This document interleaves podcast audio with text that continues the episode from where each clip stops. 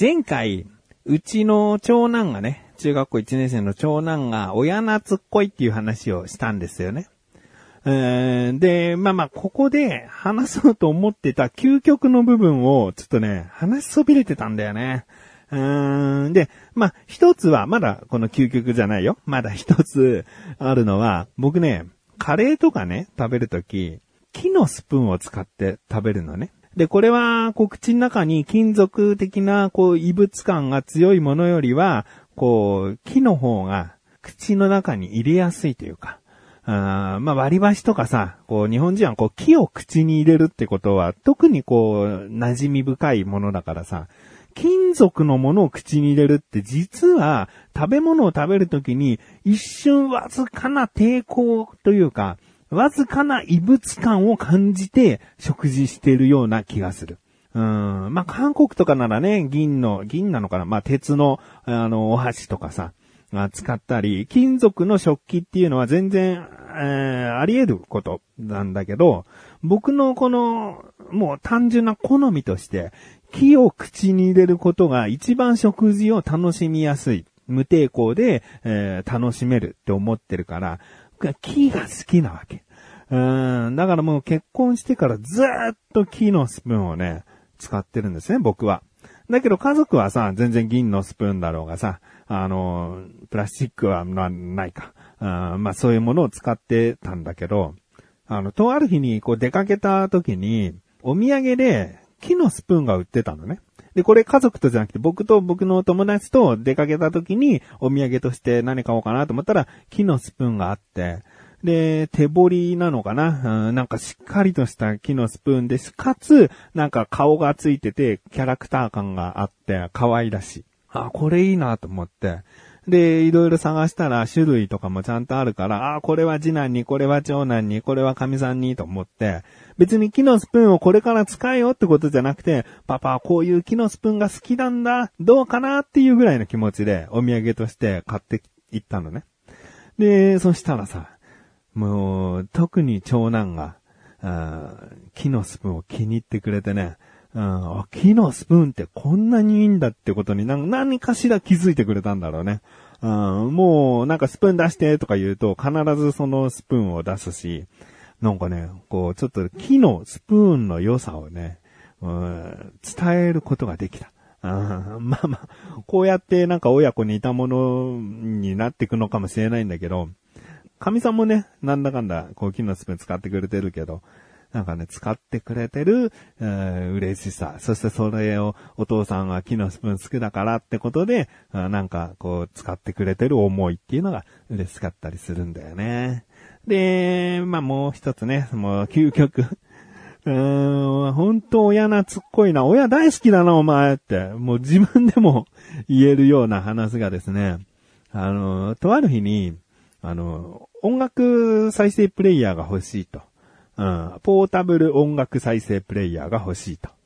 言ってきて、で、長男は持ってるんです。16ギガ入って、で、僕のパソコンから曲を入れて、で、聴けるようなものがあるんですね。で、寝る前とか必ず聴いてたりするんだけど、で、何の曲が入ってるか。厳密に言えば曲じゃなくてですね、クッチレスアラジオと過去にやっていた楽しいクトーク500数回分っていうのがあって、それを全部入れたんですね。で、それをもう、ほぼ毎日ですね。あの、寝る前とか、あとお手伝いしてくれるとき、お皿を洗うとか、そういうときとか、なんか作業するってときに、クッチか、楽しいトークを再生して作業したりしてんだね。で、もうだから、うん、パパがいようがいなかろうが、ずっとパパの声聞いてるみたいな状態で。でね、もうこの時点でもう、もう少し前から、パもう、いや、大好きだな、多いなんだけど、最近、パパ、つって、もう一つ再生プレイヤーが欲しいと。なんでつって。今もうこれ結構容量いっぱいでしょ？うん、まあまあ半分ぐらいは入れちゃってるかな。だからもう一個、あの、手に入れて、今までの、ワンルーム、お茶の味、小田カルチャー、コンビニ侍、その他もろもろパパがやっていた番組を全部入れてほしいって。いやいやいや、こんなこん、そんなに好き？いや、パパのことがじゃなくてももういいんだ。もう横断歩道そんなに好きと思って。なんかね、なんか、うーん、まあ、パパっていう部分で聞きやすさがまず入りやすさがあるよね。で、かつ、そのパパがどんな話をしてるとか、大人ってこういう話するんだみたいなことがすごくこう、楽しめてるみたいで。で、まあ言っちゃえばさ、多分、今の年ぐらいになってくると、オールナイトニッポンとかジャンクとか、こういう有名人さんがやってるような、あの、ラジオ番組を聞いても、すごくハマる年頃なんだと思う。うんで、もうまあ、そういった番組も聞きたいかとは聞いたんだけどね。でも今、とりあえずは違うと。うん、パパが今までやった番組を全部入れてほしいって言って、で、まあまあ、そのためにもう一個プレイヤー買うのもな、なんか、今日は小田カルチャーの気分だからこっちのプレイヤーみたいなさ、なんかめんどくさそうじゃん、切り替えるの。だからちょっと、もう一回ちょっと自分のその持ってるプレイヤー持ってきてみんつって、よくよく調べたらですね、SD カードが入る穴があって、で、16ギガよりさらにプラス何十ギガできるってなって、で、家にちょうど16ギガの SD カードが余ってたのね。で、あ、これ入れればと思って、で、今までの小田カルチャーとか、ワンルーム、お茶の味、コンビニ侍とか僕が手掛けてた番組を一通りバッと入れてみたら、入ったのね。でさ、これ息子喜ぶなと思ってさ。で、ちょっとちょっと、つって呼んでさ、これ全部入ったよ、つって。で、見てほら、ここ押すと、ね、カードホルダーあるでしょ？で、ここ押すとほら、全部番組名出てほら、聞けるよ、とか言ったらさ、もうなんて言うんだろうな。うん自分が今まで生きてきて、もう一番可愛い、綺麗、大好きっていう人の写真を見せたかのような表情。うん、鼻の下ってこんなに伸びるんかみたいな顔で喜んでた。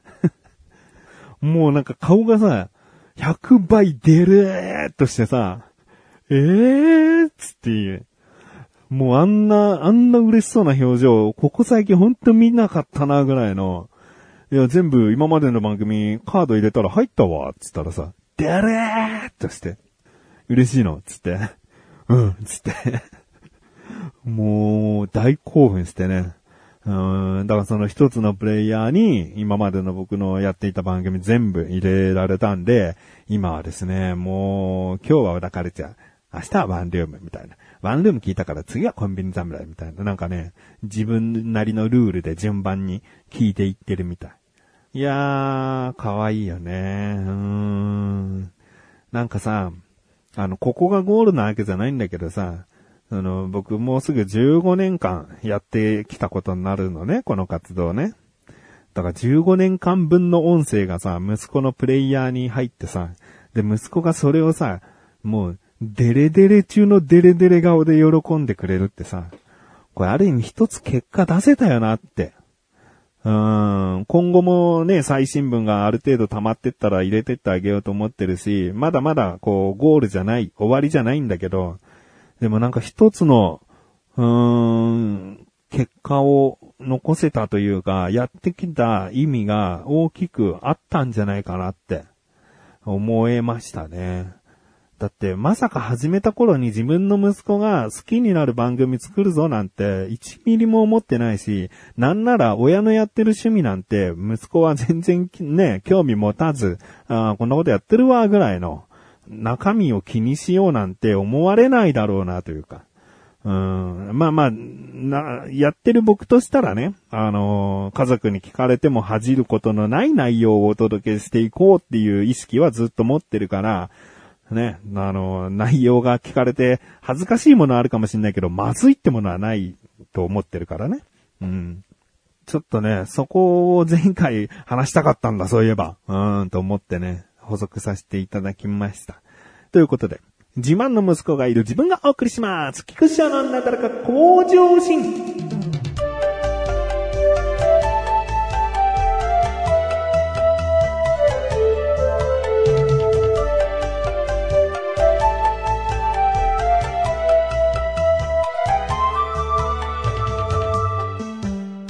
息子はね、僕の音声番組にハマっているということで、僕はですね、なんかやっぱ、まだ東京リベンジャーズにハマり中でして、前々回ぐらいに話したかな？東京リベンジャーズにハマったみたいな。今もうコミックス2週目の中盤に入ってですね、改めて、あの、ある程度現在までのこう内容分かった上で1話から読むと結構また面白かったり、まあ、正直ここ矛盾点じゃねえとか思うところとかだったり、いろいろとこう考えな、させられながらね、楽しんでるんですよね。アニメも最終回迎えましたけれどもね、明らかに続くよって感じだよね。うん、まあまあ漫画で全然続いてるから、その、アニメでは絶対続くという保証はないのかもしれないけど、すごくこう気になる、アニメしか見ていかないって思う人にとったら絶対に続きというかもう今後が気になるような終わら終わり方になってるんでね。うん、まあそれもね、一通り見たしね、アニメも。アニメバージョンのがでも正直丁寧なんだよね。あの、東京リベンジャーズの原作というかコミックスで、えー、書かれていない部分っていうのが結構あったり、まあ、逆にコミックスではこういう風にセリフがあるのに、アニメではカットされてたり。うん、まあいろいろとコンプライアンスとかそういうのもあるかもしれないけど、アニメって意外とこう、あの、最後の編集作業ってね、セリフカットしなきゃいけなかったりするんだよね、時間に合わせなきゃいけないから。だからそういった都合かな、ここ別になんてことないのにカットされてるなとかね、こう、あ、そう、コミックスと照らし合わせながらアニメ見るとね、あの、このセリフないとか思ったりするんですよね。で、まだね、連載も続いてるので、どういう終わり方するのかなっていう楽しみだなっていう部分とですね。で、一方、うちの神さんがですね、とあるものにハマってましてね、あの、最近テレビで、あの、アニメ再開するから、あの、総集編みたいな感じで、何日もにわたって、鬼滅の刃が、こう、放送されてるんですよね。で、それを、第1回目の途中から、神さんたまたまぼーっとこう見てて、そしたらなんかみるみるこうハマっていったらしくて、うちにコミックス全巻あることを知ってるのに、どんどんハマってって、で、今、なんか鬼滅ブームみたい。あまあ、神さんはね、人に流されて、流されてってか、おすすめされて、ハマっていくってことがないので、自らこう、気になってった、ハマってったものにハマるって感じだから、今来たみたいね、鬼滅ブームがね。ああでも、こういう年頃の女性にもやっぱすげえハマってくんだなって、改めてやっぱすごい魅力的な作品であるんだなって思いましたね。えー、まあまあ、あのー何かハマってる人を見るのも、まあ、ましてや僕の番組だったりさ、僕も一通り楽しんだ鬼滅の刃だったりさ、僕が知ってるものを楽しんでる人を見るって、そうだよね、ここ面白いよね、みたいなさ、なんかそういう会話のね、きっかけにもなるというかね、いいなと。思いました。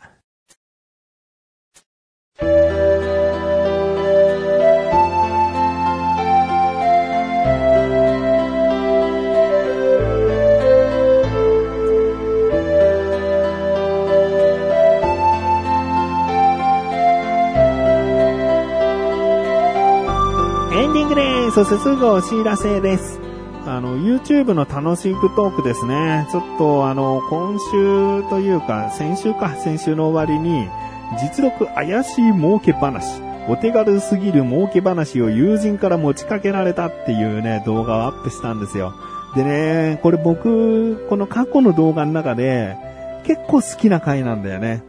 あの、出だしの会話から実は、伏線になってるっていう部分を注目していただけたら嬉しいなというか、あの、全く、このシバンちゃんっていう人を知らない人も聞くってことを考えて、その、最初はこの話題に触れておいて、ここを印象づけておきつつ、最後こう、みたいな、うん、振りを聞かせた回なんですよね。うん、なので、あの、まあ、笑いの数とか、クスッと来る回数的にはあんまり多くはないかもしれないんだけど、その一本の動画作品、動画ネタとして見ていただく分には、ちょっと僕は好きな方かな。かなり好きな方かな。気になるという方は、ぜひですね、ぜひぜひ、見てやってください。ということで、なたらここですよ、前進むこする。それではまた次回お会いできくち処理したメガネたまにでもあるよ。お疲れ様です。